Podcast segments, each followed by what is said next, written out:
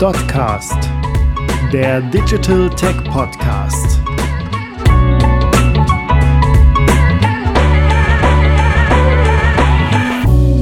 AB-Testing, das Online-Experiment für Mobile-Apps, Webseiten oder Anzeigen. Die DotSource Usability und UX Professionals Christine Irmisch und Carsten Bär stellen im heutigen Dotcast vor, welche AB-Testing-Methoden es gibt, wie Unternehmen branchenübergreifend davon profitieren können und wie man die Prozesse erfolgreich etabliert. Moderiert wird der Talk von Benjamin Eckhardt, Digital Representative bei DotSource. Den heutigen Mitschnitt des Webinars und weitere spannende Business Insights findet ihr in unserer Mediathek auf dotsource.de. Viel Spaß! Ähm, damit wir alle auf einem Stand sind, würde ich erstmal gerne mit einer ganz kurzen Definition anfangen zum Thema, was AB-Testing eigentlich ist.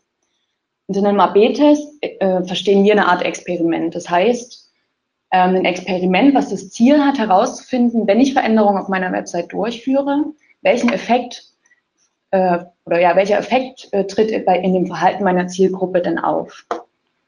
Dabei wende ich verschiedene Kriterien an, die ich auch aus anderen Experimenten kenne oder beziehungsweise auch bei anderen Experimenten angewendet werden. Zum einen zum Beispiel ist es ganz wichtig, dass die Nutzer zufällig auf die Varianten aufgeteilt werden.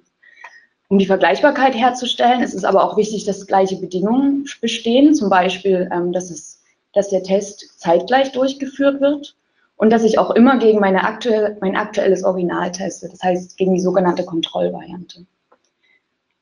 AB-Testing an sich kennen Sie vielleicht auch aus anderen Dis Disziplinen, wie zum Beispiel dem Newsletter-Marketing oder dem Suchmaschinen-Marketing. Darum soll es ja heute explizit nicht gehen, sondern wir behandeln wirklich nur Veränderungen, die visuell auf Ihrer Plattform sichtbar werden und die wir mit AB-Testing und in verschiedenen Toolings testen können. Genau, Netflix zum Beispiel hat äh, vor ein, zwei Jahren äh, mal in einer Nutzerbefragung festgestellt, ähm, dass das eine, die eine Information, die ihre noch nicht äh, Abonnenten quasi gern haben möchten, ähm, bevor sie sich registrieren, dass sie im Prinzip alle Filme und Serien, die in, auf der Plattform verfügbar sind, gern vorher einsehen würden. Daraufhin hat sich das UX-Team von äh, Netflix hingesetzt und hat einen Prototypen entwickelt, den man hier im unteren Bereich des Bildes sieht. Wir haben also auf, äh, äh auf der einen Seite oben äh, die sogenannte Kontrollvariante, die ich gerade eingangs schon mal erwähnt hatte, nämlich das Original, was zum damaligen Zeitpunkt auch auf der Live-Website zu sehen war. In ihrem Prototyp haben sie eben genau dieses Feedback, was sie von ihren Nutzern bekommen hatten, nämlich dass eigentlich das, der Katalog ja das Wichtigste an Netflix ist und dass das gerne ähm, angesehen werden möchte im Vorfeld, mit in den Prototypen eingearbeitet. Und die Idee war hier quasi, ähm, den Katalog so abzubilden, wie es aussieht, wenn man eingeloggt ist, nur eben, dass man nicht die Möglichkeit hat, die jeweilige Serie anzugucken, sondern ähm, die Aufforderung hat, den Probemonat entsprechend ähm, abzuschließen. Mit diesen Prototypen sind die dann in den User Research gegangen, wo sie auch wieder das Feedback von ihren Nutzern erhalten haben. Es ist echt genau das, was sie möchten. Und gleichzeitig haben sie aber in diesen äh, Testsitzungen auch beobachtet, dass die Nutzer sich schnell im Detail verlieren. Zum Beispiel, weil sie enttäuscht sind, wenn sie eine bestimmte Serie, die sie eigentlich ähm, erwartet hatten oder gerne gucken möchten, im Programm nicht finden und sie quasi immer tiefer in den Katalog einsteigen. Das Team dachte sich aber, okay, Sie sind eigentlich von der Idee überzeugt, lassen Sie uns das mal AB testen. Daraufhin haben Sie verschiedene Varianten entwickelt, von denen Sie, ausge von denen Sie ausgegangen sind, dass sie eigentlich besser sind als die aktuelle Variante, die live ist im, auf der Website. Mittels AB-Testing haben Sie dann festgestellt, okay, irgendwie alle unsere Varianten schneiden schlechter ab als unser Original, was jetzt hier zum Beispiel die Anmelderate äh, betrifft. Das ist jetzt hier der Punkt, wo quasi ein Business-Ziel, nämlich Netflix möchte natürlich, dass der Nutzer sich anmeldet, auf das Nutzerziel trifft. Dass der Nutzer erstmal im Vorfeld alle möglichen Serien und Filme ansehen möchte. Die Schlussfolgerung des Teams war letztendlich, dass es nicht, nicht der richtige Ansatz zu sein scheint, den kompletten Katalog abzubilden, sondern dass es viel wichtiger ist, dass der Nutzer die Gesamt-User-Experience von Netflix erfährt, nämlich indem der Probemonat viel stärker in den Vordergrund ähm, gerückt werden sollte. Daraufhin haben sie die folgende Lösung entwickelt, die auch aktuell noch in ähnlicher Form live ist, nämlich dass man im Hintergrund eigentlich nur noch ähm, einen Ausschnitt des aktuellen Kataloges sieht, um einfach die Vielfältigkeit abzubilden und im Vordergrund wirklich der Fokus auf die Registrierung für den kostenlosen äh, Probemonat ähm, bekommt. Wie gesagt, es ist eine Version ähm, von vor zwei Jahren, glaube ich. Ähm, aktuell sieht es ungefähr so aus, hat sich also die Idee an sich bewährt und auch seitdem nicht viel verändert. Ähm, Im Rahmen unserer Recherchen haben wir aber jetzt auch wieder festgestellt, dass sie da trotzdem noch weiter testen. Wir haben einmal hier diese Versionen gesehen in den Recherchen, nämlich wo quasi der Call to Action als zentrales Element mit ähm, dargestellt wird. Und aber auch diese Varianten, wo zum Beispiel im unteren Bereich noch äh, ein Link zum, zur, zur Login-Maske äh, zur Verfügung gestellt wurde. Oder sogar diese Variante, ähm, wo quasi Mitglieder, die eventuell schon mal einen Account hatten, ihre Mitgliedschaft wieder reaktivieren können. An dem Beispiel Netflix sieht man jetzt schon, dass man verschiedene Bereiche testen kann beim AB-Testing. Grob kann man das äh, in diese drei Bereiche unterteilen, nämlich einmal den Content, das heißt, was ich aussage, die Technik, das heißt, wie das Ganze funktioniert und zuletzt natürlich auch das Design, äh, wie das Ganze aussieht. All diese drei Bereiche ähm, ist aber wichtig zu beachten, dass ähm, das Ganze von der Strategie umgeben wird. Das heißt, was möchte ich eigentlich meiner, mit meiner Plattform erreichen? Im Prinzip kann ich natürlich alles testen. Ich kann alle möglichen Content-Ideen testen. Ich kann alle möglichen Designs testen. Wenn sie aber nicht zu meiner Strategie passen, mit der ich die, ähm, die ich mit meiner Plattform verfolge, dann bringt mir das ganze Thema AB-Testing natürlich nichts. Zu den einzelnen Bereichen haben wir noch mal ein Beispiel mitgebracht, nämlich am Thema ähm, jetzt hier so ein Newsletter-Modul. Wenn man zum Beispiel die Technik testen würde, könnte man auf der einen Seite hier dieses Newsletter-Element haben, wo dem Nutzer initial erstmal nur das Inputfeld für die E-Mail-Adresse angezeigt wird. Und sobald er diese ausgefüllt und auf jetzt anmelden geklickt hat, bekommt er nochmal ein äh, zusätzliches Overlay, in dem weitere Angaben abgefragt werden und auch ähm, diese optional abgefragt werden. Hat einfach eine geringere Barriere für den Nutzer, weil er am Anfang in dem ersten Step erstmal nicht so einen hohen äh, Aufwand hat, die E-Mail-Adresse einzufügen und im Nachhinein vielleicht nochmal eher dazu geneigt ist, noch zusätzliche Informationen zu hinterlegen. Das könnte man testen gegen quasi eine Variante, wo direkt alles angezeigt wird, wie es ganz oft auch auf Webseiten zu sehen ist, ähm, wo quasi relativ viele Informationen auf einmal abgefragt werden und auch alles hier in dem Fall als Pflichtfeld. Weiterhin kann ich natürlich auch testen, was ich eigentlich aussage. Wir haben jetzt hier auf der linken Seite wieder das ursprüngliche Element mit dem Fließtext, wo der Nutzer quasi die Informationen über die Newsletter-Anmeldung erhält, versus ähm, einer kurzen Stichpunktliste, die einfach schneller zu erfassen ist und ähm, genau das könnte man eben gegeneinander testen. Letztendlich kann man natürlich auch das Design testen. Der linken Seite jetzt wieder mit den abgerundeten Ecken und dem Icon, der Iconsprache ein Element, was man natürlich aber auch in der Art gestalten könnte mit einer anderen Schriftart, zum Beispiel anderen Farbigkeit und einer anderen Bildsprache. Jetzt fragen Sie sich vielleicht, okay, wo kann ich denn überall testen? Im Prinzip ähm, ist erstmal die Conversion Rate vielleicht das Erste, was einem da so einfällt. Die Conversion Rate des kompletten Shops. Ähm, diese ist aber natürlich von verschiedenen oder sehr vielen Faktoren abhängig. Deswegen empf empfehlen wir eigentlich, immer entlang des Funnels zu testen und hier auch auf Micro-Conversions zu achten. Das heißt nicht immer die große Conversion Rate äh, an sich, die am Ende des, des äh, Shops jetzt zum Beispiel steht, ähm, zu optimieren, sondern die Nutzer nach und nach weiter in den Funnel mit, Funnel mit reinzuziehen.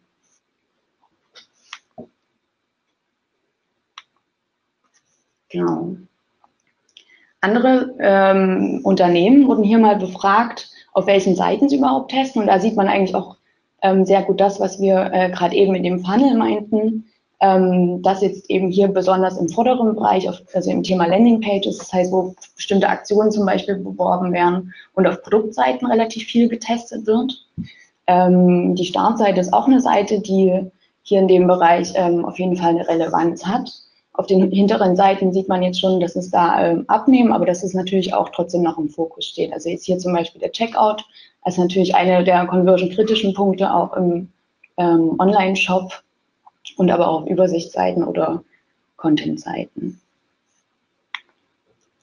Was kann man denn überhaupt für Messwerte bei dem ganzen Thema äh, messen oder beziehungsweise überprüfen? Dann gucken wir uns das mal im Vergleich zu den Unternehmen an, die in dieser Studie befragt wurden. Hier sind auch ganz klar ähm, Transaktionen ganz äh, weit mit vorne, aber auch eben die gerade schon angesprochenen Micro-Conversions die jetzt hier auf ein Element zum Beispiel der Nutzer klickt. Ähm, genau, aber auch der, der Umsatz. Ähm, Im Vergleich zu 2019 sieht es recht ähnlich aus, sage ich mal. Ähm, Transaktion, Umsatz und Klick auf ein Element sind auf jeden Fall weiterhin mit vorne.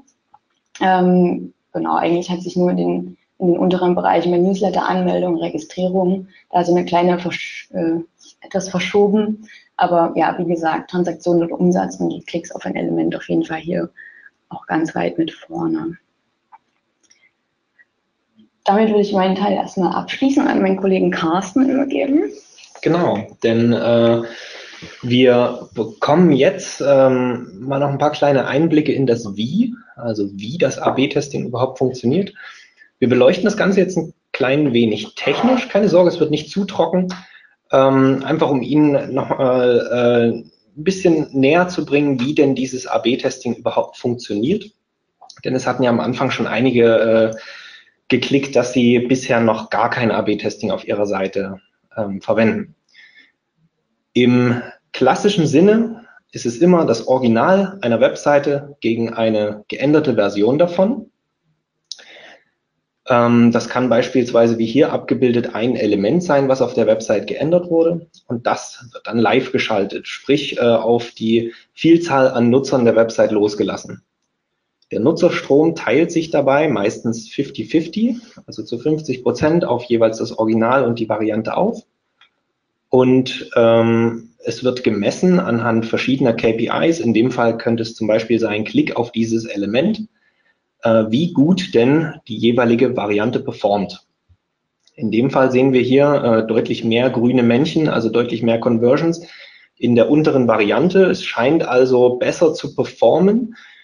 Entsprechend können wir dann in der Auswertung sagen, ah ja, diese Variante mit dem geänderten Element funktioniert besser. Entsprechend äh, können wir dann dieses Element auch live stellen.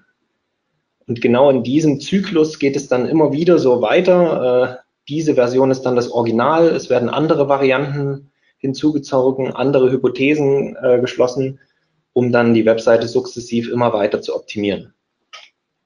So, wie funktioniert das Ganze technisch? Ähm, der Nutzer ruft hier bei, äh, bei den meisten Tools äh, eine Webseite auf und ein JavaScript trackt das Ganze. Das ist vor allem bei JavaScript-basierten äh, AB-Testing-Toolings der Fall. Das JavaScript regelt aber auch noch was, nämlich wenn ein zweiter Nutzer auf die Seite kommt, steuert dieses JavaScript auch, was genau, man sieht es jetzt hier an diesem kleinen Kran, an dieser Seite geändert wird. In dem Fall hat jetzt das JavaScript äh, an der Seite das Element einfach überdeckt mit einem anderen Element.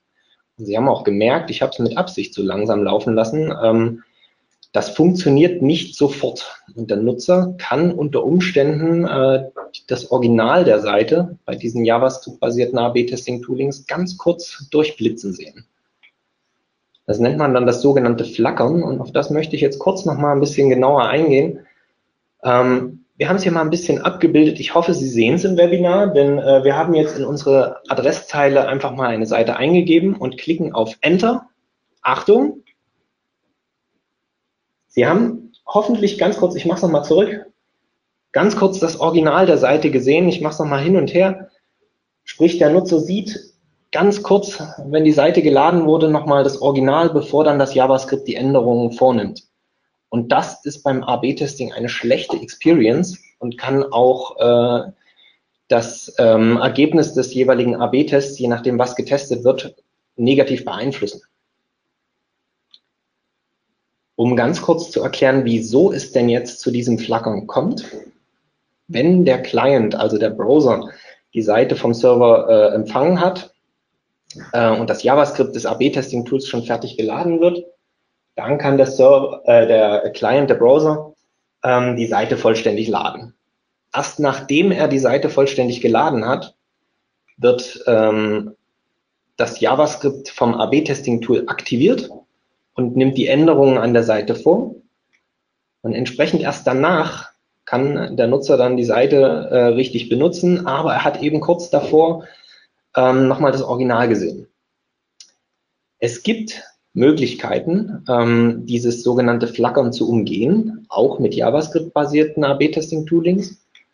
Und zwar um das Ihnen kurz vorzustellen, man lässt am Anfang das JavaScript des Tools direkt die komplette Webseite transparent machen. Sprich, der Nutzer sieht nichts. Ich habe das jetzt mal hier im Hintergrund nochmal dargestellt. Stellen Sie sich vor, der Nutzer sieht jetzt einfach noch die weiße Seite, aber im Hintergrund ist die Seite jetzt schon vollständig geladen. Erst dann nimmt das JavaScript die Änderungen auf der Seite vor des AB-Tests. Und dann am Ende, dann bekommt der Nutzer wieder die komplette Seite angezeigt, indem dann das JavaScript, nachdem die Änderungen vollzogen wurden, die Seite wieder äh, für den Nutzer sichtbar schaltet. Dann jetzt hier nochmal äh, im Vergleich ähm, die beiden ähm,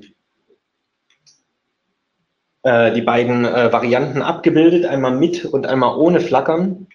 Mit Flackern auf der linken Seite, man sieht auf der rechten, der Nutzer hat natürlich dann eine längere Wartezeit, weil das JavaScript unter Umständen die Seite ein bisschen länger weiß lässt. Ähm, aber hier muss eben pro Test entschieden werden, wann es denn sinnvoll ist, dieses Page Hiding oder diese Page Hiding Methode anzuwenden oder wann es okay ist für den Nutzer, äh, dieses Flackern in Kauf zu nehmen. Dieses Flackern kann auch über eine ganz andere Art und Weise noch umgangen werden, nämlich mit sogenannten URL-Split-Tests oder auch Weiterleitungstests. Dabei äh, kommt der Nutzer, wenn er normal auf die Seite kommt, auf eine URL, auf die Originalseite. Und ein JavaScript hat jetzt hier entschieden, äh, er bleibt dort. Wenn der zweite Nutzer diese Seite aufruft, kann es auch passieren, dass das JavaScript entscheidet, er kommt jetzt genau in die anderen 50 Prozent der Zielgruppe und wird eben auf eine andere Seite weitergeroutet. Nachteil hierbei hat natürlich die Ladezeit von zwei Seiten in Kauf zu nehmen, um dann auf die zweite Landingpage zu kommen. Aber das äh, Flackern wird natürlich durch die Methode minimiert. Die Bahn hat 2016 äh, einen groß angelegten AB-Test gemacht, in dem äh, diese Variante, die Sie jetzt gerade sehen, mit dieser Variante getestet wurde als zweite Möglichkeit, die ein Nutzer hier zu Gesicht bekommen kann. Man sieht, diese Variante hier ist natürlich deutlich einfacher, hat nur noch zwei äh, Inputfelder statt wie in der alten Variante äh, ein riesengroßes äh, Formular, was man erstmal verstehen muss. Ähm, entsprechend, wenn wir jetzt die Bahn.de besuchen, es sieht jetzt eher so aus, aber die Bahn äh, testet auch heute noch weiter fleißig äh, ihre Designs und ihre Formulare. Wie wurde das gemacht? Bei der Bahn war es damals auch ein äh, URL-Split-Test, also eine Weiterleitung, in dem einfach der B-Nutzer durch ein JavaScript auf äh, eine komplett andere URL geleitet wurde und dann auch eine andere Seite zu Gesicht bekommen hat. So, so viel äh, zu den Methoden und äh, dem kleinen technischen Ausflug wie das mit dem AB-Testing dann überhaupt funktioniert. Ähm, hier haben wir nochmal eine kleine Übersicht, was es denn noch alles gibt und äh, kein Garant auf Vollständigkeit, denn hier werden immer wieder neue Sachen aus dem Boden gestampft. Aber wir haben jetzt hier das JavaScript oder die JavaScript-basierte Technik ähm, näher beleuchtet, auch den URL-Weiterleitungsbasierten Test. Worauf wir jetzt nicht weiter eingegangen sind, sind Proxy- oder serverbasierte AB-Tests. Die gibt es auch. Ähm, auch auf die Infrastruktur sind wir jetzt weniger eingegangen. Wir sind jetzt ausgegangen, wir haben ein äh, JavaScript-basiertes Tool oder ein anderes Tool, was denn ähm, unseren URL-Split-Test ähm, delegiert äh, im Einsatz, wie zum Beispiel Optimize oder Optimizely. Es gibt aber auch Shop oder CMS-Systeme mit integrierten AB-Testing-Feature. Oder es gibt auch Eigenentwicklungen, wie das beispielsweise Booking.com macht. Bei der Art und Weise sind wir jetzt hauptsächlich auf die A, B und N oder ABN-Tests eingegangen. Das N steht hierbei äh, dafür, wenn wir einfach noch mehr Varianten haben. Es gibt aber auch noch die Möglichkeiten, Multivariate-Tests zu fahren oder Multi-Page-Funnel-Tests oder sogar Multi-Armed Bandit-Tests mit sogenannten Predictive Algorithms. Und ohne jetzt äh, weiter diese Buzzwords Ihnen an den Kopf zu knallen, ähm, wenn Sie hierzu noch Fragen haben, melden Sie sich gerne im Nachgang des Webinars. Äh, wir können Ihnen da gern ähm, noch weitere Informationen ähm, beispielsweise im Telefonat geben. Genau, und neben dem Thema, was eigentlich AB-Testing ist, ist es natürlich auch wichtig, wie etabliere ich das denn jetzt eigentlich in meinem Unternehmen. Dazu haben wir erstmal allgemein den Prozess, wie man am besten an den AB-Testing ähm, rangeht, mitgebracht. Ähm, Im ersten Step ist erstmal ganz wichtig zu definieren, was für mich eigentlich Erfolg ist. Jede Website hat natürlich einen unter unterschiedlichen Zweck. Also wir haben jetzt im Bereich E-Commerce natürlich ähm, Umsatz oder Transaktionen, wie eingangs schon mal erwähnt, den Verkauf. Ähm, bei B2B-Unternehmen haben wir oft ähm, zum Beispiel eher das Thema Angebotsanfrage beziehungsweise bestimmte Formulare, die ausgefüllt werden ähm, oder bestimmte Produktdetailseiten, die äh, aufgerufen werden. In, ähm, auf Seiten, die tendenziell eher mit Content befüllt sind, haben wir vielleicht andere ähm, Messwerte, die wichtig sind, wie zum Beispiel Aufrufe ähm, der Artikel oder Dauer der Besuche. Hier ist also im ersten Step wichtig, welche, welchen Zweck verfolgt meine Seite und mit welchen Messwerten kann ich diesen Zweck überhaupt repräsentieren. Im zweiten Step gilt es dann zu gucken äh, auf meine aktuelle Plattform, wo sind da die Bottlenecks? Das heißt, wo sind Stellen, wo sich Nutzer genau so nicht verhalten, wie ich das gerne möchte und diese Aktion, die ich eigentlich möchte, die der Nutzer auf meiner Seite ausführt, eben nicht ausführen. Da eignet sich dann immer noch mal ein UX-Audit, da kommt Carsten gleich nochmal drauf zu sprechen. Ähm, wenn ich diese Stellen identifiziert habe, kann ich mich dann den Hypothesen-Backlog machen. Das heißt, ich stelle Hypothesen an, wie ich denn den Erfolg, den ich erreichen möchte, an den Stellen, wo es gerade nicht funktioniert, verbessern kann oder beziehungsweise erreichen kann. Dazu kann ich verschiedene ähm, Informationen ähm, zur Hand nehmen, die ich vielleicht über Nutzertests oder andere Quellen ähm, ja, einfach äh, gesammelt habe, daraus Hypothesen formulieren und diese mit verschiedenen Frameworks zu priorisieren, sodass ich quasi am Ende eine priorisierte Hypothesenliste habe, an die ich mich nach und nach ranmachen kann. Wenn ich diese Hypothesenliste habe, kann ich für die hochpriorisierten ähm, Hypothesen dann mein Konzept ausarbeiten, diese dann entsprechend in mein Tool einbinden und natürlich auch operativ dann angehen. Das heißt, ich muss planen, äh, wie lange der Test zum Beispiel läuft, äh, muss technische Rahmenbedingungen klären etc. Wenn dieser Test läuft und äh, abgeschlossen ist, geht es natürlich an die Auswertung und auch um die Entscheidung, ob ich die, äh, ja, die Variante, die ich jetzt getestet habe, tatsächlich in meine Plattform mit umsetze. Dabei ist zu beachten, dass jetzt gerade hier die letzten drei Steps auf jeden Fall ein iterativer Prozess sind. Das heißt, äh, mit der Auswertung eines AB-Tests ist es natürlich nicht getan, sondern ich gehe dann wieder zurück zu meinem Hypothesen-Backlog, nehme die nächste Hypothese und ähm, steige wieder in diesen Testprozess ein. Um diese Steps zu durchlaufen, brauche ich natürlich ein interdisziplinäres Team. Hat man jetzt vielleicht an der einen oder anderen Stelle schon gemerkt. Zunächst natürlich erstmal das UX-Team, was was die ganze Konzeptentwicklung macht, was auch die Hypothesen ähm, aufstellt ganz ähm, stark angegliedert daran auch das UI. Das heißt, es ist natürlich wichtig, dass das User Interface insgesamt ähm, innerhalb der Plattform konsistent bleibt und dass nicht durch AB-Tests da eine komplett neue Experience geschaffen wird. Je nach Umfang der AB-Tests brauche ich eventuell auch Frontend-Developer, die mir bestimmte Frontend-Anpassungen vornehmen können. Auch das OM, also das Online-Marketing, spielt hier eine wichtige Rolle, weil die mir natürlich auch Daten zur Verfügung stellen können, wo zum Beispiel meine Bottlenecks sind, die mir auch ein äh, Tracking zur Verfügung stellen können, ähm, um einfach die, das AB-Test ordentlich auszuwerten. Strategie ist natürlich auch immer ein Thema, was äh, ich am Anfang schon mal erwähnt hatte, dass das Ganze strategisch natürlich äh, in mein Konzept passen muss und in die Vision und die Strategie des Unternehmens eben entsprechend äh, unterstützt. Bei manchen AB-Tests kann sogar vorkommen, dass gewisse Schnittstellen angepasst werden müssen, wenn zum Beispiel neue Informationen äh, dem Nutzer dargestellt werden oder verschiedene, also neue Informationen übermittelt werden müssen. Nicht zuletzt ähm, auch jetzt hier zum Beispiel der Product Owner oder derjenige, der quasi die Roadmap des eigentlichen, eigentlichen, eigentlichen Produktes äh, im Hinterkopf behält, weil hier auch einfach ähm, sich das gegenseitig bedingen kann, wenn ich äh, ein Feature äh, oder ein neues Element in meiner AB-Test äh, teste und vielleicht das Product Team aktuell auch in, auf den Seiten Änderungen vornimmt. Dieses ganze Team gilt es natürlich ähm, so ein bisschen dann auch aufzustellen und zunächst erstmal Verbündete zu finden.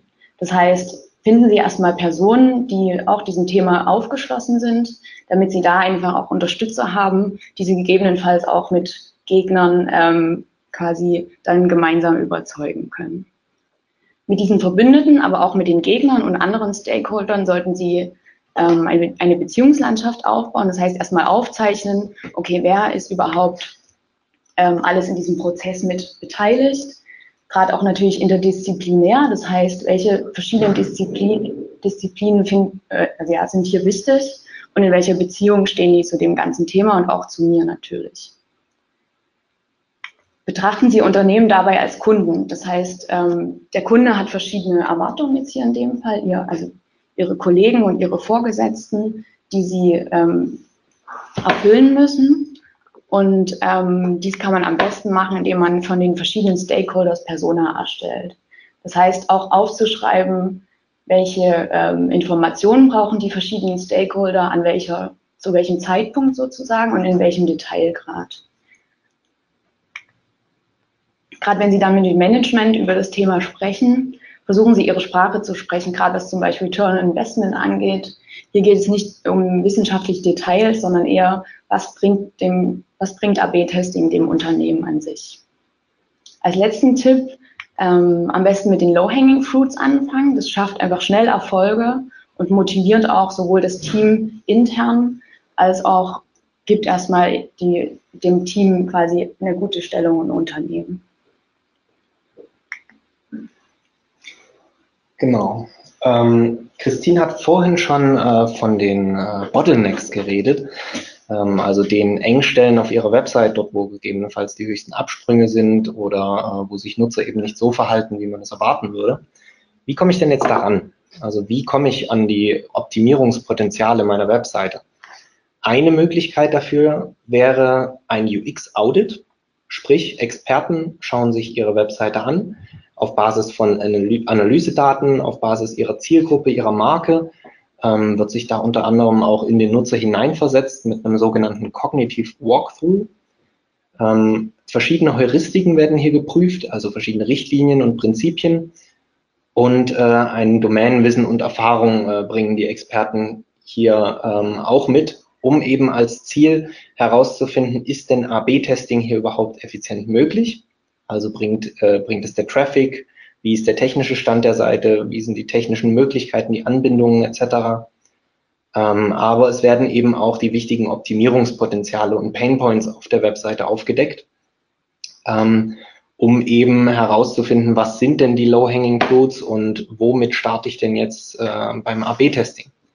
Ja, und wenn Sie jetzt nicht wollen, äh, dass Sie so ein UX-Audit durchführen oder wenn Sie die Gefahr sehen, dass sowas niemals bewilligt wird, Sie können das auch gerne selbst machen, weil auch ohne Experten kann man hier klein anfangen, indem man sich hier einfach mal selbst in den Nutzer hineinversetzt. Versuchen Sie einfach Ihr komplettes Wissen zu löschen, was Sie über Ihre Webseite haben. Gehen Sie komplett unvoreingenommen daran. Ich weiß, das ist sehr schwierig, aber so kann man auch direkt Nutzerprobleme identifizieren.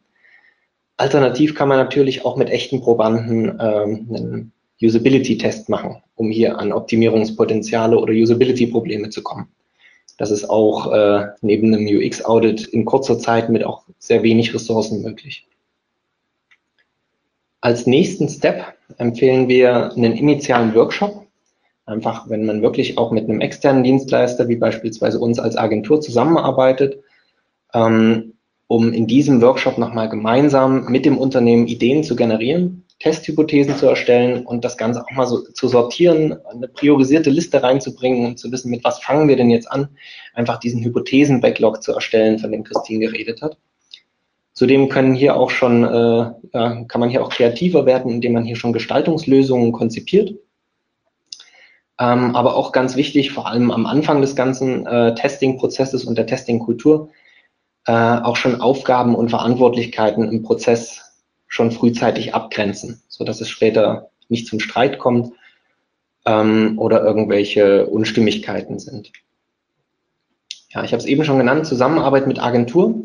Es gibt verschiedene Optionen, wenn man das machen möchte.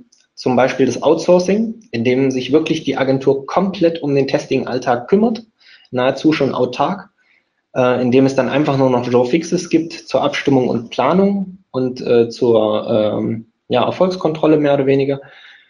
Äh, das Ganze kann man aber auch als Unternehmen recht eigenständig machen, also als Unternehmen selbst, so dass die Agentur hier nur begleitet, beratend begleitet und schult äh, und die Jour Fixes nur noch für Rückfragen, Consulting oder fachlichen Support gedacht sind. So, wir haben auch schon einige Tools jetzt im Laufe des Webinars genannt. Welches würden wir denn jetzt empfehlen oder welches sollten Sie denn jetzt wählen? Denn es gibt zahlreiche Tools. Es gibt einen riesengroßen AB-Testing-Tool Dschungel.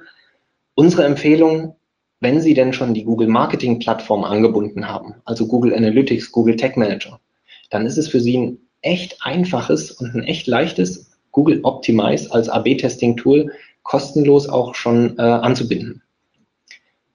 Bei Notwendigkeit, also wenn man wirklich auch auf kostenpflichtigere Toolings zurückgreifen möchte mit mehr Funktionalitäten, dann kann dann auch langfristig auf ein anderes Tool gewechselt werden.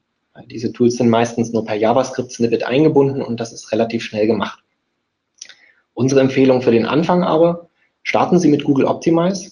Das ist ein relativ einfaches äh, Tooling, mit dem man schon einfache Tests starten kann. Wenn es dann aber komplexer wird, ist auch ein Wechsel auf ein anderes Tooling möglich. Welche Tools haben sich jetzt hier am Markt bewährt? 2018 sah das Ganze so aus. Google Optimize war noch nicht ganz vorn. Optimizely als Marktführer war dort äh, stark vertreten. Ähm, die Eigenentwicklung auch sehr stark vertreten. Sonstige Tools, AB Tasty, äh, Visual Website Optimizer, Adobe Target und der Oracle Max Sizer ähm, waren dann eher im Hinterfeld. 2019 im Vergleich äh, hat Google Optimize sehr stark aufgeschlossen, wenn nicht sogar Optimizely äh, extrem überholt.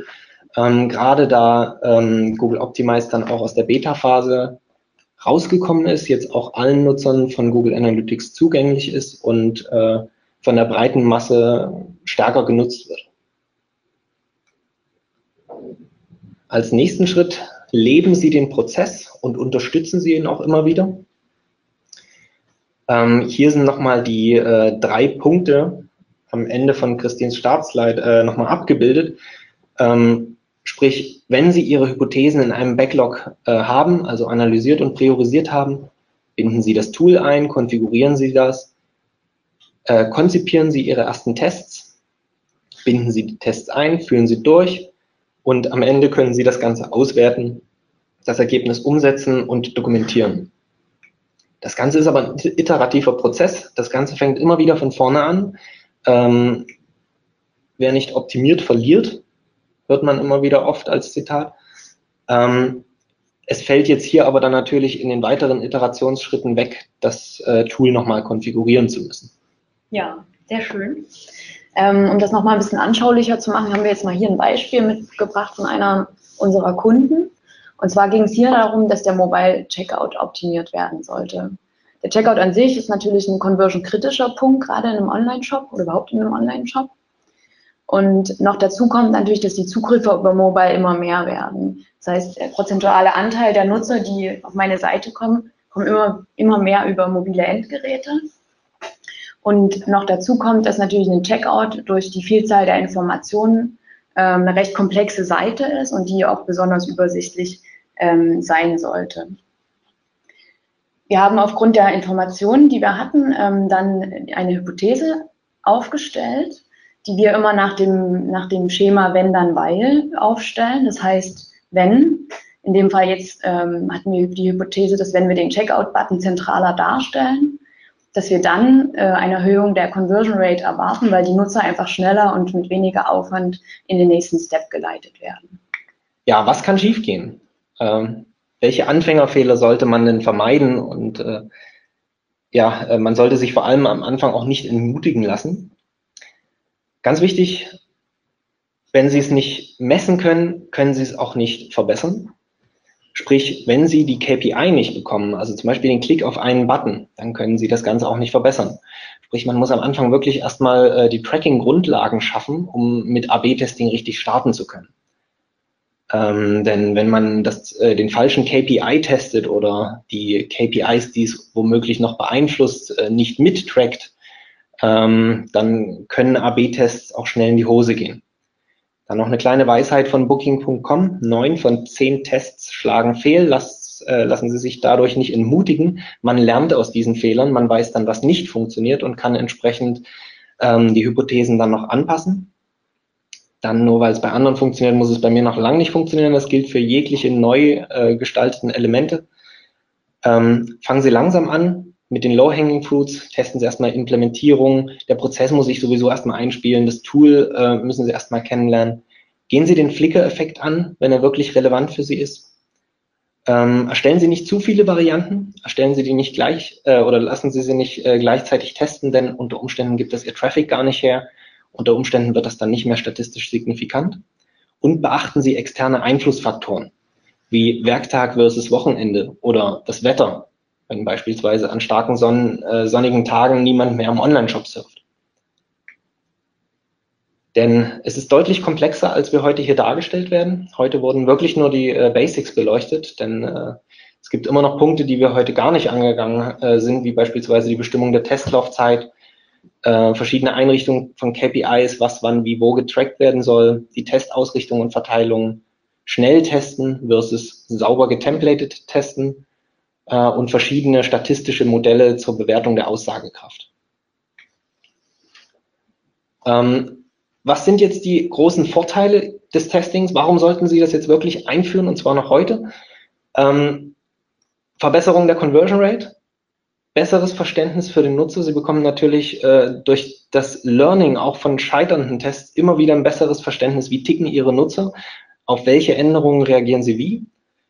Ähm, es ermöglicht auch die, äh, das Potenzial von Ideen schon frühzeitig festzustellen, einfach um äh, auch eine äh, Diskussionsgrundlage mit Team-Membern zu haben, äh, wenn sie sich beispielsweise zwischen verschiedenen Meinungen einfach entscheiden müssen. Es ist zeiters äh, zeitersparend, äh, indem einfach schneller was getestet werden kann, als ewig rumzudiskutieren, ob man es denn nun macht oder nicht. Und äh, wir haben vor allem auch die Investmententscheidung anhand von Daten untermauert.